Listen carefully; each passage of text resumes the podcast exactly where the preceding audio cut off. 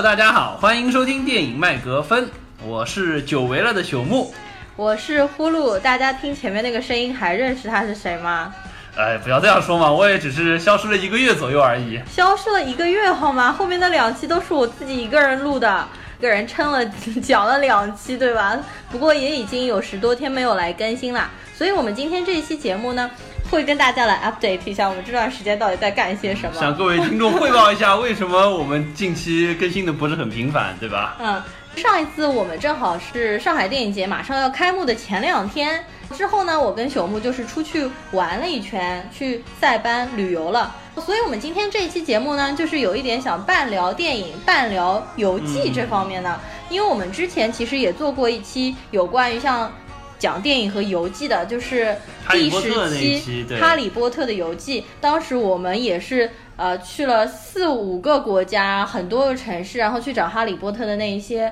嗯嗯拍摄场地啊之类的。看那一期好像大家反响都还比较喜欢，所以我们今天呢，可能还会再来聊一些有关于出国旅游的一些小事情。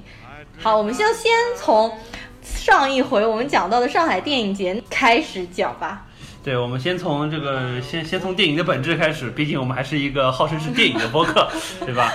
上海电影节实际上就是我们走之前一两天，呃，刚好赶上了这个电影节的开头，嗯，然后去也算是看了一部呃上海电影节的片子，然后顺便还把现在正好在上映的《侏罗纪公》呃《侏罗纪世界二》呃也刷了一遍。《侏罗纪世界二》实际上现在都已经快快下映了。实际上，我们在塞班的时候，他们也在上映。呃我们是先去看了《侏罗纪世界二》，然后当天下午的话，在呃同一个电影院又看了《异形大战铁血战士》。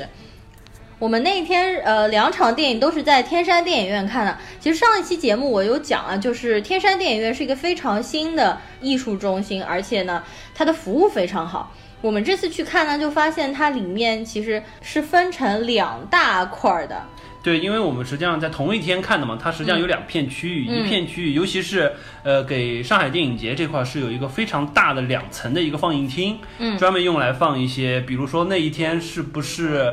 呃，那一天好像是《魔戒》就在那边放，有一个超长的四个多小时的一个加长版。本来我们要去看那场，对可惜没看到对所以才去看《铁血大战》。而且那一天，天山电影院连着五场《铁血战士一》《二》《铁血战士大战异形》一二，还有新《铁血战士》，就是五个连排。非常的夸张。然后在另外一片，实际上是有几个相对小一点的放映厅，就是去放一些现在在上的院线片。嗯，而且它对两边的要求是不一样的。如果你是在上海电影节期间去观影，它是不允许你带任何饮料进去的。但是上去了之后，它会发矿泉水给你。但是另外一块儿就是对外开放、对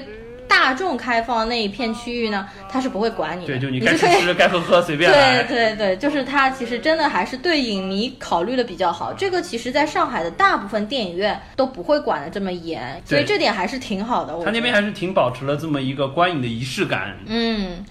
OK，要不我们还是先聊一段时间电影吧。好的呃，先说说院线片这一部，就是《侏罗纪世界二》。嗯，我先说我的感受啊，因为我从小还是作为一个男生，对于恐龙还是有一种强烈的痴迷。我记得小时候，我是我我我爸给我买过一套书，当时就是专门是呃科普说恐龙从呃就整个中生代从三叠纪到侏罗纪到白垩纪恐龙的进化史，包括就是说各个恐龙在这个世界上如何去生存，如何形成这么一个食物链的顶端，统治了地球接近两亿年的这么一个故事。嗯然后之后呢，呃，我记得应该是去上海自然博物馆。呃，当时一进去就会有一个很大的一个梁龙的骨架吊在那里，就非常非常的震撼。然后当时，上海自然博物馆，你说的是最老一最老的就是原来在延安路下面的那一块儿，对、我印象是面那个时候是有龙的骨架的吗？有有一个，可是应该现在反而没有我记不清是梁龙还是雷龙的一个骨架，非常哦非常的长，哦然后骨头就它头骨一直从大厅的正中央一直掉到门口的顶端，所以我当时小很小嘛，进去非常非常的震撼。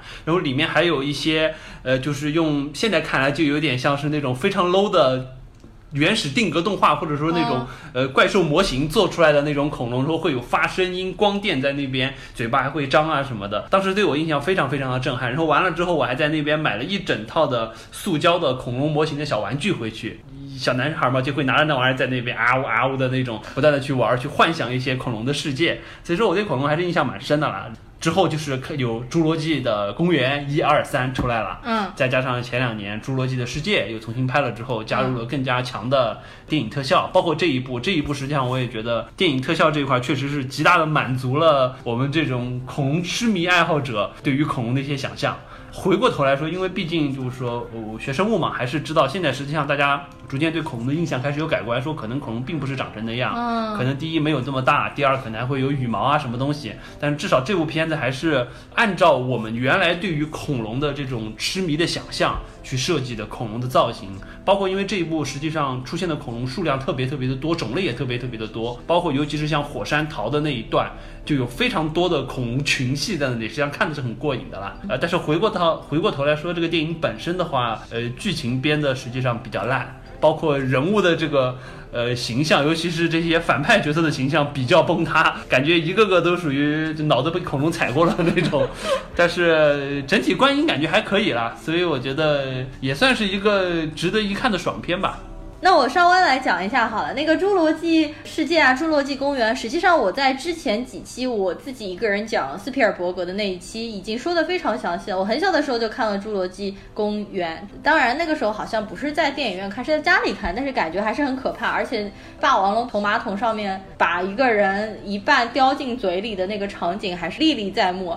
而且因为当年就是说它的特效技术有限，然后定格的那种拍法也没有办法拍出就是恐龙奔跑的时候的那种感觉，所以呢，斯皮尔伯格他们那群那一批的导演啊，他们当时就用一个方法，就是说尽量避免让恐龙出现，减少恐龙露面。就和当年拍大白哎，对，鲨那种就是和。就是大白鲨，因为我上次也讲过大白鲨那个用一个机械大白鲨的嘴巴，因为实在太假了，所以就整部片子基本上大白鲨都没有露脸，但是这反而成为了一种风格。然后到侏罗纪公园里面，它也是这样子嘛，白天出现的恐龙都是用定格做的那种非常非常慢的食草龙，速度比较快的，比如说霸王龙啊，什么那种小的龙，都是在夜晚瞬间跑过。降低它的特效工作量。但但是不得不说，斯皮尔伯格就是控制节奏非常的好，就是让你虽然恐龙没有见到那么多，特效不是那么好，但是让你看的还是非常过瘾。对你的紧迫感和压抑感实际上很强，一直会被就是说恐龙什么时候会出现，会掉在那里。那个是我印象当中第一次，应该是九三年、九四年的时候吧。后来我和我爸妈又去了一次上海科技馆，那个科技馆出来应该已经是初中之后了嘛。科技馆它顶楼有一个看四 D 球幕电影的，四 D 球幕电影它当中放的片段就是《侏罗纪公园》当中节选出来一段大概二十分钟的片段。对，那个时候呢，我们是戴着眼镜看，我当时反而被震惊到了，它的效果做的特别好，不是现在那种伪三 D、伪四 D 的这种感觉，当时它是特别专门制作的这一段，就特别好。后来就是又又把那个老的电影一二三部拿出来看，但是我记得当时我是觉得二和三都已经很烂了，不怎么好看了。对它实际上，呃，三也是大家比较公认，就是斯皮尔伯格当时这三部里面实际上是就是烂尾烂的比较比较，夸张的一部就。真的看不下去了。然后呃，《侏罗纪世界》的话呢，实际上我们前一段时间又拿出来重新看了一下，但是我发现也不够好看，就看到一半也也不行，也要睡着了。呃侏罗纪世界一实际上就是说还是比较多致敬的方式，包括它整个的叙事结构和展开的这个模式，实际上和侏罗纪公园当时很像，只不过侏罗纪公园是当时公园要开幕要要开之前，嗯。然后让他们去找恐龙，这个相当于是呃侏罗纪世界这个岛要开了之前，然后有说新的物种的龙可能丢失了要去找，模式实际上展开的非常非常的像，嗯。只是说特效方面加强了很多。但是因为大家已经习以为常了，因为我记得《侏罗纪公园一》当时实际上是乔治·卢卡斯说：“哎，我现在这边有这么一个新的技术，你要不要试一试？不要再用定格动画或者说是不要再用那些怪兽模型做出来的东西，像拍特摄片一样。你试试看这个。所以说，实际上是当时第一次把它引进到这个商业片当中，嗯也开创了相当于是一个，我觉得斯皮尔伯格真的很厉害，他能把这些新的技术应用在电影中，并且成为一种未来的模式。这块对啊，就是又叫好又叫座的一部电影啊，然后整个世界商业电影的格局就被斯皮尔伯格给给改变了。然后呢，我们再说回今年的这部新的《侏罗纪世界二》，对吧？我其实总体看下来，感觉要比我预期的好。我在看之前，好像有不少人跟我讲，这部片子肯定是要扑街啊、烂啊什么的。但我看完之后，并没有这样的感觉。我觉得它还是可以打个七分。我觉得紧张刺激的感觉塑造的不错，虽然剧情真的非常脑残。这个反派的脸从一开始你就知道是个反派的脸，整个剧情你轻而易举就可以推测出来。我们就不去说剧情，因为这部片子真的剧情没法推敲。但是我觉得它节奏啊，各方面紧张的气氛控制的真的很不错。因为这个导演呢，他实际上就是西班牙的导演，叫胡安·安东尼奥·巴亚纳。这个名字可能不是很熟，但是实际上他的电影都非常的出名。比如说啊，当怪物来敲门。孤堡惊情，还有我们前段时间刚刚看过的《海啸奇迹》，就是 Tom Holland，格兰蒂他演的。他其实本身就很擅长塑造这种恐怖片、惊悚片的这种黑暗的气氛，所以在这部片子当中有很多场景你都可以看到，他就是用那种恐怖片的方式来拍的。比如说小女孩躲在被子里面，然后墙上有一个那个那个叫什么龙？呃，迅猛龙，它的它的倒影，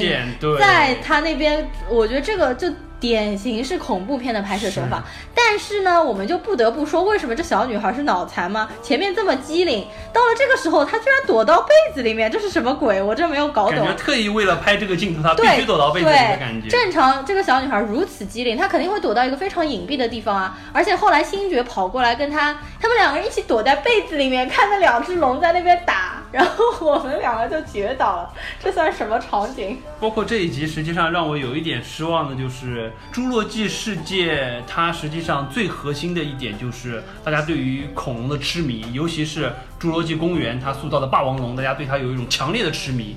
但是，对，所以说第一部的时候，实际上它是。做了一个就是叫暴虐霸王龙，相当于是，然后和原来的霸王龙会有对打，最后实际上是还会有一个水里面巨大的苍龙出来，实际上相当于是一个大场面的震撼。嗯，到了这一步，实际上他没有做出一个非常好，至少从我的角度来说，没有做出一个很好的创新点，或者让我觉得眼前一亮，就玩大已经玩不下去了。嗯，他现在想的就是说，OK，那我把这些龙改造的更加智能，所以说他弄出了一个暴虐迅猛龙，感觉就是。智能更高，速度更快捷，更有一种就是说人形兵器的感觉，更有更强的智能去搏斗，包括最后和那只就是星爵所谓可能世界上第二聪明的动物，那只 blue 的叫 blue 的迅猛龙对打，实际上这个感觉我觉得是一定程度上丧失了对于就是说恐龙这个大 IP 所带给人的这种冲击感，因为实际上大家对于恐龙为什么有这么强的，我觉得至少从我的角度来说，会有这么强的痴迷，就是因为它是现今这个地球上。存在过最庞大的统治的生物，它的大实际上是它的魅力之一。如果说它从灵巧度、智慧度方面去，不见得 PK 得过现在的很多生物，但是它的这个体型实际上是它的优势。就是说，不管是大型的，我们看腕龙啊，或者说雷龙啊这种食草类的动物，或者说我们看到像霸王龙啊、三角龙啊这种，它的体积实际上是给人带来震撼最强的一点。而且因为现在考虑到用电影特效来做这个东西，它排除掉就之前特摄片的那种拍法。比起比如说漫威或者说是 DC 那些超级英雄的片子，会给人带来一种就是不可取代的这种痴迷，就是因为它是恐龙。它是一个让你知道曾经存在过，但是现在已经不存在的非常有魅力的生物，而不是说是一个人造的英雄，或者说是像钢铁侠这种浑身的盔甲通过特效堆砌出来的东西。因为你看这一期的迅猛龙，实际上就有点什么，包括像 Blue 有一点感觉，把它变成了一种像宠物的感觉，好像是可以听得懂你命令这种状态。这个实际上就不是恐龙应该有的，或者说不是恐龙最吸引人的地方了。所以我觉得二的这里实际上让我比较失望的就是说，它虽然也有霸王龙出现，它会给你留一个梗，包括霸王龙把那个人叼走。啊，对对对，最终最终的是把那个反派是霸王龙，对，还是会还是会给你一点就冲击的感觉。实际上整部片子里还是那几个霸王龙的场景对我来说冲击最大，包括当时他们逃离那个就是火山喷发那个岛上，那个晚龙在最后哀嚎的那一阵，虽然有点假，但是这个因为它的场面摆在那里，还会觉得很震撼。反倒是最后两只迅猛龙对打的时候，我觉得 just so so 没有什么。乏善可陈的地方，对对对，所以这部实际上这块是让我比较失望的，就对于恐龙这个点抓的实际上我觉得弱了一些，但是特效呃确实还是不错的。那么我们接下来就进入讲第二部电影，在上海电影节看的就是《异形大战铁血战士》。这个整个就是说铁血战士的这个 IP，我之前还真是从来没有看过。当年它上映的时候好像也没有关注，可能听这个名字就觉得挺逗逼的，所以说也没有。什么想法去看这部片子，反正评分也不是特别高，不管是一二新铁血战士或者异形大战铁血战士一和二，评分都不太高。嗯，但是这次看了之后，反正还有一些别样的新奇感。对，还不错，居然。而且我们其实之前看铁血战士嘛，看这个名字，我一直以为是一个人，没对，感觉 有点像是那种什么特种部队啊这种感觉，第一滴血啊这种铁血战士。对对对对，谁知道这个铁血战士原来也是一个外星像神一样的外星物种，而且他的脸长得还特别搞笑，呃像一个戴着面具的时候还人模人样，摘下来了之后就是像一个甲虫的那种，反正奇怪的那种对。其实它不是年代很久了，它已经是在零零年之后了。对，因为他那个特效做的还实际上还可以啦，嗯说实话。我觉得这部片子就是满足喜欢看异形，但是又看不到异形本尊的人。就来看这个，哇！这部片子从头到尾成千上万的异形，让你看够异形。看够异形它到底是如何进行孵化，整个流程。给你介绍的清清楚楚。先是一个异形的母体，然后生出来的蛋，然后那个很恶心黏不拉几的蛋开开来了之后呢，就跳出抱脸抱虫，脸虫，抱脸虫爬到了人类的脸上，然后吸取人类的那个破胸而出，成为小的异形，然后黏不拉几，口水滴答，就长成大的异形。整个流程给你展现很多很多遍，也就是当你没在异形看够的时候，就去看《铁血战士》。而且还能看到大量的异形和铁血战士战斗的场面。对而且战斗的花样还真是五花八门。最后还有一个相当于是异形的虫母去和这个铁血战士的一个比较强悍的对战的感觉。其实看的还是很爽、很刺激。我们那一场实际上基本上也都满场，而且特别搞笑。坐在朽木旁边有一个男生，看上去非常魁梧，但是每每当异形的那个蛋要爆出来，或者那个异形要爆脸虫的时候，或者破胸的时候，那个男的 他在旁边捂脸尖叫，就是在那边非常紧张的叹气，整个场都可以听到他的那个紧张的呼吸声。包括实际上我们看这部片子之前，嗯还碰到一个可以算是资深影迷了，绝对资深的影迷。呃去完北影节，然后又跑来上影节这边，然后一天要连看七场电影，从一大早看到半夜。我很巧，我们实际上是在就是说两场电影当中在那边吃饭，特别搞笑。那天正好在那个正鼎鸡吃饭嘛，我上一期还推荐大家去正鼎鸡吃饭，就拼桌，我还在那边说，哎，《铁血战士》第一部是施瓦辛格演的，什么什么的。然后这个男生就开始跟我搭腔，他说，《铁血战士》第一部是他演的，后面几部怎么怎么怎么怎么样，哇！然后我们就开始聊起来了。他整个就是北方口音，应该就是北京人。听他讲，他跟我们说他来这边看三天，因为正好端午节，他每天的排场是。从早上八点看到晚上十二点，每天看七场电影。我身边没有任何一个人是每天看四部以上的，他连看三天。那天在天山电影院，第二天是去大光明，然后第三天又换上海影城，就每天天天轮番在那边看，真的是太夸张。他那天是连看了五场《铁血战士》，加上一个什么我忘了，最后他去看了一场是《活死人黎明》，回宾馆去大光明那边。哦，真是太神奇了，就非常佩服很多那个北京的影迷。呃，真的是呃非常非常的敬业，而且非常非常的有影迷精神。嗯呃，然后呢，我们在天山电影院那边呢，他们那边还摆了一个小桌子，那边在发电影的票夹。然后我问了一下工作人员，他们说只有天山电影院和曹阳影城两个电影院是有发那个票夹的，那个票夹就是极客 APP 制作的。我觉得这个还蛮好的，是因为这个票夹上面有写影迷的共识，比如说我念一下，它上面写。片尾也是电影的一部分，希望影院在播放片尾的时候不要开灯，看电影的时候就好好看电影，不要拍照、评摄、讲话和玩手机。我觉得这非常好啊，因为大部分我觉得中国的普通观影群众很难做到这一点。但是我们去看的那一场《异形》，其实它真的整场没有亮灯，而且我们在那边看的呃《侏罗纪》，它也是整场没有亮灯。是，对一直到整个的字幕全全部走完才亮。灯，而且我们那一场，呃，异形基本上四分之三的嗯人都是等到字幕完全最后走完才鼓掌，然后才起立离开，所以我觉得还挺不错所以我。觉得上海如果有越来越多的电影院能以这种风格去管理的话，实际上慢慢大家就说观影人会被带起来这种嗯习惯。对的，包括就说这个票价，实际上里面还有一个，就上海各大影城它的地理位置分布图，以及嗯你坐什么对对对地铁几号口出来，我觉得这个看看也挺爽的，有一种打卡 check 的感觉。哎，对，我因为我上次我不是正好讲了上海的那些市中心的电影院嘛，我一会儿把这个拍一张照片，可以放在我们下面，那大家就可以看一下上海电影节合作的一些主要的电影院在上海地铁各个角分布的一些情况。OK，接下来我们进入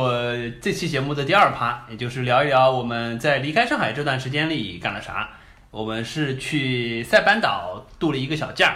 首先说一下塞班岛在哪里啊？塞班岛实际上 我估计很多人不太清楚，它实际上属于美国。然后呢，它是在太平洋上，实际上离菲律宾不算太远，在应该算是叫北马里亚纳那一块岛，对，然后旁边就是著名的马里亚纳海沟，也就是那个一万多米深，把珠穆朗玛峰填进去都填不满的那个海沟。没错，而且我们这次在塞班呢，其实玩的还蛮厉害的，因为我们有一些特殊的体验，对海陆空就是开了跑车，开了飞机，坐了潜水艇，还有浮潜。所以，我们一会儿呢，就是这些经历其实还蛮特别的，我觉得我们一会儿可以稍微给大家来讲一下。是没错。但是鉴于我们是一个电影电影播客，我们先聊一个神奇的东西，叫做塞班国际电影节。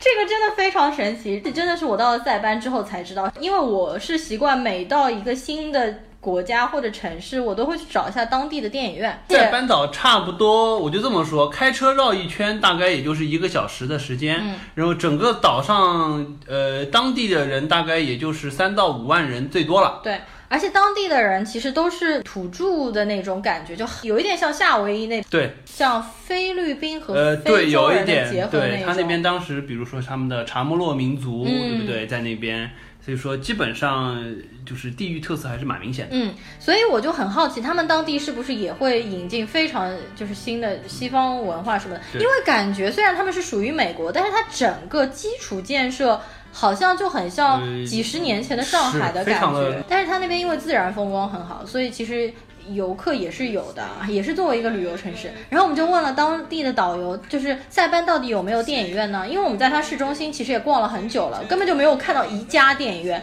然后导游就跟我们讲，塞班是有一个电影院，有且只有一家电影院，而且塞班岛上的人。本当地人是根本几乎不看电影的，你每次去电影院都是空着，而且我问导游，他其实连漫威、连死侍他都不知道是什么，所以大家就可以知道塞班其实和呃整体来说主流的文化是比较脱离的，就的。完全不是我们所想的这个受到美国文化影响的这么一个，简直是非常 isolated 的一个小岛。没有被很商业化，其实感觉导游说他去看过电影，看过几场，然后那边非常冷，因为塞班整个岛其实你穿短裤、穿背心、穿夹脚拖就可以走，但是他们电影院开的非常冷，然后他说几次都要裹着大衣进去看，而我们当时查了一下，其实那天是有放死侍的，对，我还挺想去看 Deadpool，因为国内是铁定看不到的，对不对？然后他们那边也是其实同步上映，而且他们那边的电影呃类别其实比我们国内可以引进的还是要更多。然后他们其实二级片这种都是完全可以引进的嘛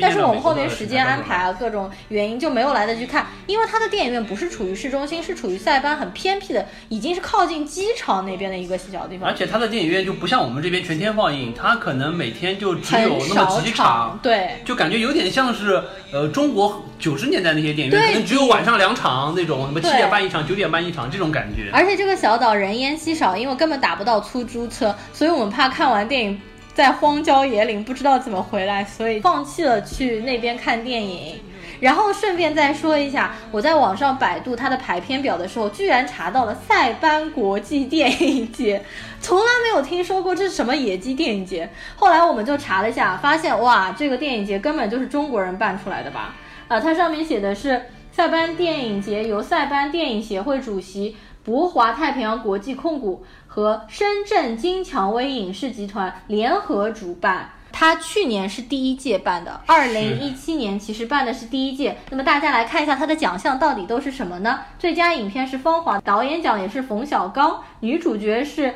那个闫妮，是叫闫妮对吧？然后男配角是张翰，就是《战狼二》女配角啊、新人啊，全部都是芳华里出来。你说这电影节是不是给中国人办的吗？按照我们当时去的时候，那个地陪所说，好像就是、因为中国人在那边修了一个很大的赌场酒店金碧辉煌，就感觉好像还挺符合当地的这个消费习惯的。好像当时就是那边的老板，然后就是说可能牵头筹办了这个事儿，然后呢还拉了一些，相当于是筹办了这么一个电影节，拉一拉人气，造了一点热点的感觉。而且地陪说，当时冯小刚啊，还有那一大批演员全部都来塞班了。来了之后，实际上他们因为当地的呃中国的就是地陪，其实就这么几个人，他们全部都去了嘛。所有的主创啊、导演啊、演员全部都是在赌场里面办的开幕式。包括实际上现在的塞班岛上，基本上已经被中国游客占据了。我们在那边逛了一圈，可以算是我们去国外的这些地方里面，感觉中国人最多的地方。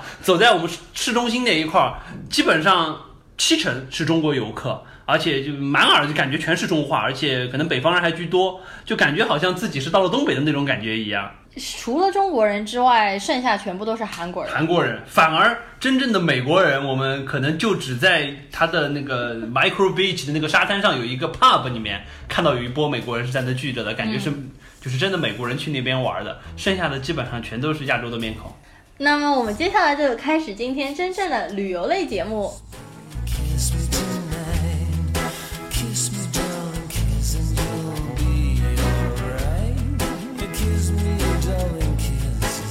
Your kiss is so wonderful. My love,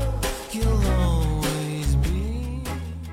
好，我们话锋一转啊，突然从一个电影节目变成了一个旅游节目。呃，为什么我们要分享一下我们的一些心得？因为我觉得我们这边还是有一些别的地方可能体验不到的一个感受，嗯也是我们之前几次出去玩没有体验到的这些感受。嗯，呃，首先我们为什么选择塞班？因为塞班是一个首先是免签的海岛，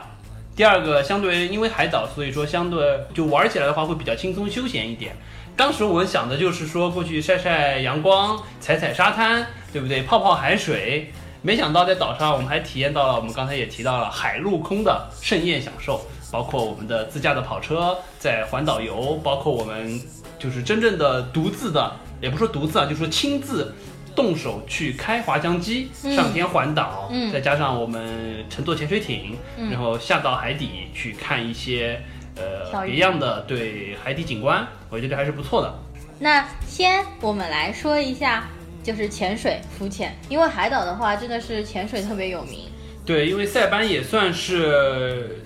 世界上十大潜水圣地了。嗯，尤其是它的蓝洞那一块儿，包括它实际上整个岛的东面有一系列的海滩是非常适合去做，不管是浮潜也好，或者说是就是深潜也好，带着水费下水的那种。当然比较可惜的是，因为我一直没有去考，呃，就所谓的潜水证，所谓的 OW 和 AOW，所以说我是没有资格自己带着水费下去潜的。对也考虑到呼噜同学他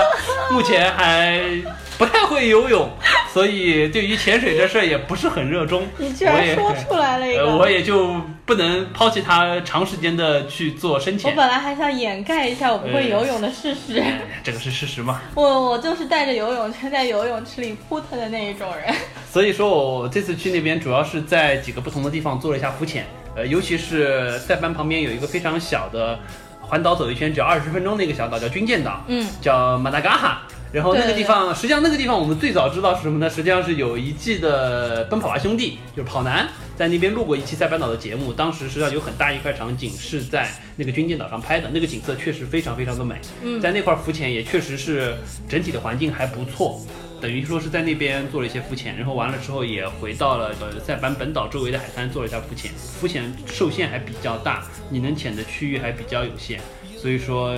算是一种比较好的感受，但是也给我留下了一点遗憾。呃，以后可能还是要去做深潜的。我一会儿会放一下军舰岛的照片，实在是太美了，它简直就像是太平洋上的一颗碧绿的珍珠。我们当时其实一个是自驾飞机的时候往下看看到哇天哪，真的是就是眼前一亮，那个应该叫什么？美不胜收。是是是，OK，那么既然说到浮潜，我们索性先说一下我们潜水这一块好了，因为我们没有真正去做深潜，那么我们就选择了一个相对比较 compromise 的办法，就是我们坐潜水艇。嗯去下到应该是在水下二十多米的一个海床的底部，嗯，去看到了，一方面是有很多的鱼群，另外一方面是有一些，因为当时塞班也好，包括旁边的关岛和天宁岛，嗯实际上是在二战的时候，太平洋战争的时候，美国和日本这边有大量的交战，包括在塞班岛上也有当年美军反攻塞班这个时候，当时日军有三万官兵在这边，最后非常惨烈，战死到最后只剩一千多人的样子。所以说他们当时还有两个，一个叫万岁崖，一个叫自杀崖。实际上最最后他们当时那批守相当于守岛的呃日本军人殉殉殉葬的地方。所以说，在海底下也有很多，不管是船艇的遗骸也好，飞机的残骸也好，嗯实际上在海底都看得到。对的而且我们坐的那个潜水艇，实际上就像 Beatles 唱的一样，是一个 Yellow Submarine。哦、y e l l o w Submarine，我们一会儿可以哦放一张图 Yellow 放上去。那天我们在海底啊，我就我们狂看鱼嘛，我居然看到了《海底总动员》里面那条就是老板鱼，就是嗯黑白相间三角形，叫尼莫怎么样逃出鱼缸的那条非常黑社会的鱼老大那条鱼。但是我们只我我好像只看到一一两条，它就游走了。好，那么既然我们是一个号称旅游类的节目，最后给大家一点 tips，就是说我们因为是在当地去报了一个相当于是潜水艇的一个活动，嗯呃，差不多是应该是每个人大概是八十到八十五美金包接送，整个水下大概会让你有四十五分钟左右，然后一艘这个潜水艇艇大概是能坐能坐四十八个个人对，然后会在水下绕绕着整个水域一圈的感觉。嗯，而且潜水艇的话，我本来以为我们是从岸上面直接走走到潜水艇上面，后来发现不是的，实际上它真的是在太平洋当中。对然后呢，我们是坐一艘船到海面当中，然后和那个潜水艇连接，直接爬到潜水艇的下面。而且在潜水艇的里面看出来，就感觉好像洗衣房啊。我一会儿会贴一张照片。因为都是一个个圆的观景窗，对不对对对，好像洗衣房。OK，那么海中的说完了，我们要不说海陆空，我们说路吧。好路上实际上就是刚才因为说电影院的时候，呼噜也提到了，塞班岛这个地方呃基本上你是除了在酒店和机场，你是打不到出租车的。嗯，也就是说你去任何地方，你要么是抱团跟大巴，要么就是说你选择自驾。嗯呃，塞班岛上自驾实际上也是一个非常方便的地方，也就是说它不需要任何的国际驾照，你就拿着中国的驾照过去，然后完了之后有很多当地的租车行。就是认这个驾照的，不管是那些国际连锁的也好，或者说是一些中国人开在那边的这些租车行都可以。而且那边租车有一个普遍的风格，就是大量的都是福特的野马，而且有各种各样颜色骚气的，粉色的，或者说是玫红色的野马。对，而且那边还有就剪刀门的那种粉色的野马，呃，据说塞班岛上有一百辆粉色的野马，而且呢，这些野马全部都是深粉、浅粉到非常浅的淡粉色。我们在整个塞班路上跑啊。一条路上可以反复开过来五到十辆粉色的，野马，基本上我这辈子看过的野马都没塞班的十分之一多，特别的夸张。而且真的是因为那边整体上来说路况非常的好，而且车也非常的少，再加上你真的是不自驾很难在塞班岛上行动。嗯不管是你从景点到景点，或者说是你从酒店到市区，都很困难。嗯而且那边租车实际上也算比较便宜。如果说你是租一个普通的这个轿车的话，可能一天大概也就是三四百块钱，而且不限里程你要说。美金还是人民币？呃，人民币，人民币。然后如果说你是租，比如说野马这种跑车的话，那可能一天就是一百美金多一些的样子。如果说你要再租，比如说路虎这种也有租，可能一天比如说一百五十美金的样子，嗯，都还是相对而言比较便宜的。塞班岛上整个地方停车也很方便，因为它基本上除了除了就是说机场和码头是要收费的，别的地方你就随便停。所以说整个驾驶的愉悦感还是不错的，再加上那边因为阳光沙滩，在天气不是那么炎热的情况之下，打开敞篷开开跑车，沿着环海的这个路绕岛走一圈，还是感觉不错。好，那么我们最后呢，就要来说一下我们驾驶的滑翔机。对，这算是我们今天的重头戏。对，而且呢，这个实际上是我在去之前在上海我就看好了，我就想去开小飞机，因为我不会游泳嘛，那我不能潜水，那我不能下水，我总要上天吧。首先，我们本着一个旅游节目的原则，要向大家好好的宣传一下这个飞行驾驶的体验。因为据我所知，整个世界范畴之内，能让你这么放手去开飞机的地方真的不多。很多地方都是带你上天去观光体验一番，嗯，最多是过程当中偶尔让你摸摸方向盘去控制一下飞对机。但是我们在这边驾驶的是那种大概是应该是四座的小的滑翔机，单发动机、单螺旋桨的那一种。我们两个人都上了，然后完了之后会有一个就相当于是辅助的机长在旁边。整个过程当中起飞完全是我们自己来上天的 take 就 take off，、嗯然后完了之后在整个空中环塞班岛一圈大概是二十分钟到半个小时，也是完全是你来操控方向盘，然后绕岛一圈，包括呼噜有一些非常 wild 的驾驶风格，对不对？然后完了之后到降落的前半部分也都是你在操作，只是说最后降落的可能半分钟是由机长来操控的，所以说相对而言就可以说是自由度非常非常的强，而且体验感非常非常的深。这个是我们觉得让我们觉得特别值回票价的一点。对的，它价格的确是还比较贵。它是这样，它是每一个人的话一百八十美金一个，人也。就一千多人民币。对，而且在上飞机之前呢，就是有一个传统的惯例，要给小费嘛，是要给机长小费。而且据说，如果你给机长小费，机长很开心，会给你带玩一些刺激的，比如说自由落体啊什么的。但是因为那天就是我们刚刚吃饱饭，然后感觉哇不想玩这么刺激的东西，所以我们上去之后。呃，上去之前我们就跟机长说，就第一句话就说的是 no free falls，、Don't do any crazy things。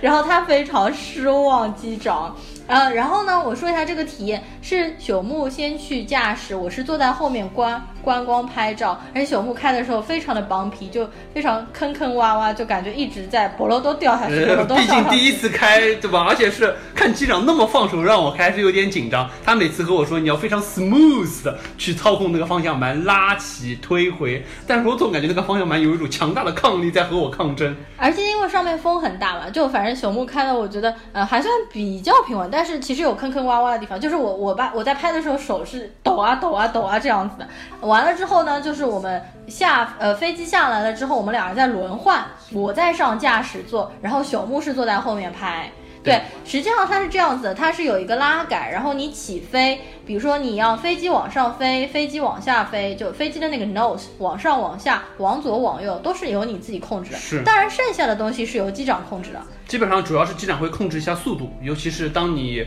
飞机飞得太高，或者说是飞机冲得太快的时候，他会把速度，尤其是起降的时候，它的速度会控制一下。对，然后我觉得特别开心，特别是起飞就可以一下子把杆拉到底，然后飞机啊，头就一下冲上去。特别夸张，它有一种感觉，嗯，一二三没拉起来，我再猛来一下，然后整个飞机就对我，我其实是一开始我小小的拉了一下，然后机长说 not enough，然后我就啪一气就拉得非常重，然后飞机整一个就飞起来了。呃我们飞到上空的时候，前面有很多的云，这个时候呢，我就听到机长跟我说 go into the clouds，我就听到他跟我说，我确信你是听错了。飞到云里，我就想，哦，他原来是要我飞到云里体验一下，所以我就冲着那个云飞进去了。后来我才发现，原来是我听错了，他应该跟我讲你避开这些云，然后我就飞在云里面，一直飞不出来，就是往左往右一直都飞不出来，然后朽木在后面就非常紧张，而且会有大量的雾气整个扑在脸上的那种感觉。整个过程非常的开心，非常的刺激。我们两个人加起来其实是一个小时，而且机长就是非常态度非常友好嘛，对我们很亲和，然后教我们很多怎么样弄。然后据说好像他们也会遇到一些高冷的机长，就是不爱说话啊之类的对，但我们运气可能比较好，遇到而且飞完了之后还会给你一个飞行证明，证明你在这边完成了一次呃长达多少小时绕岛的一个飞行。嗯，我觉得还是感觉不错的。嗯，后来我们的那个中国的地陪告诉我们，实际上这些机长他是隔几个月会轮流到不同的地方去开这些小飞机，他们实际上也是从飞行学校毕业了之后，先开小飞机，慢慢慢慢他们也是会去开民航啊之类对，去累积他的飞行时间，最终可以去晋升去开更大的飞机。那我们这个旅游类节目呢，差不多要到最后了，那肯定要说一下住宿的问题。呃，要不呼噜你先推荐一下好了，我觉得我们住的，我们这次住的地方相当不错了。嗯，我这次酒店其实花了很多心思查，因为塞班我有说它的整体基础建设不是很好，整个岛上只有一个五星级酒店，就是凯悦。而且我后来在网上查了，说这个凯悦虽然是五星级酒店，但是里面设施非常的老旧，所以我就想要，那我就要找有当地特色的酒店，即使离市中心远一点也不要紧。我就查到了口碑最好的一家酒店，其实当年是日本人开的，英文叫 Aqua，中文就是就是叫清泉酒店。如果大家要去，一定要认准这家酒店，里面的环境还是非常不错的，就很有异域特色，而且它它实际上酒店。是一栋一栋单独的小别墅，私密性会比较好。其实你看出去后面整片都是太平洋，对然后它还有游泳池，人也非常少。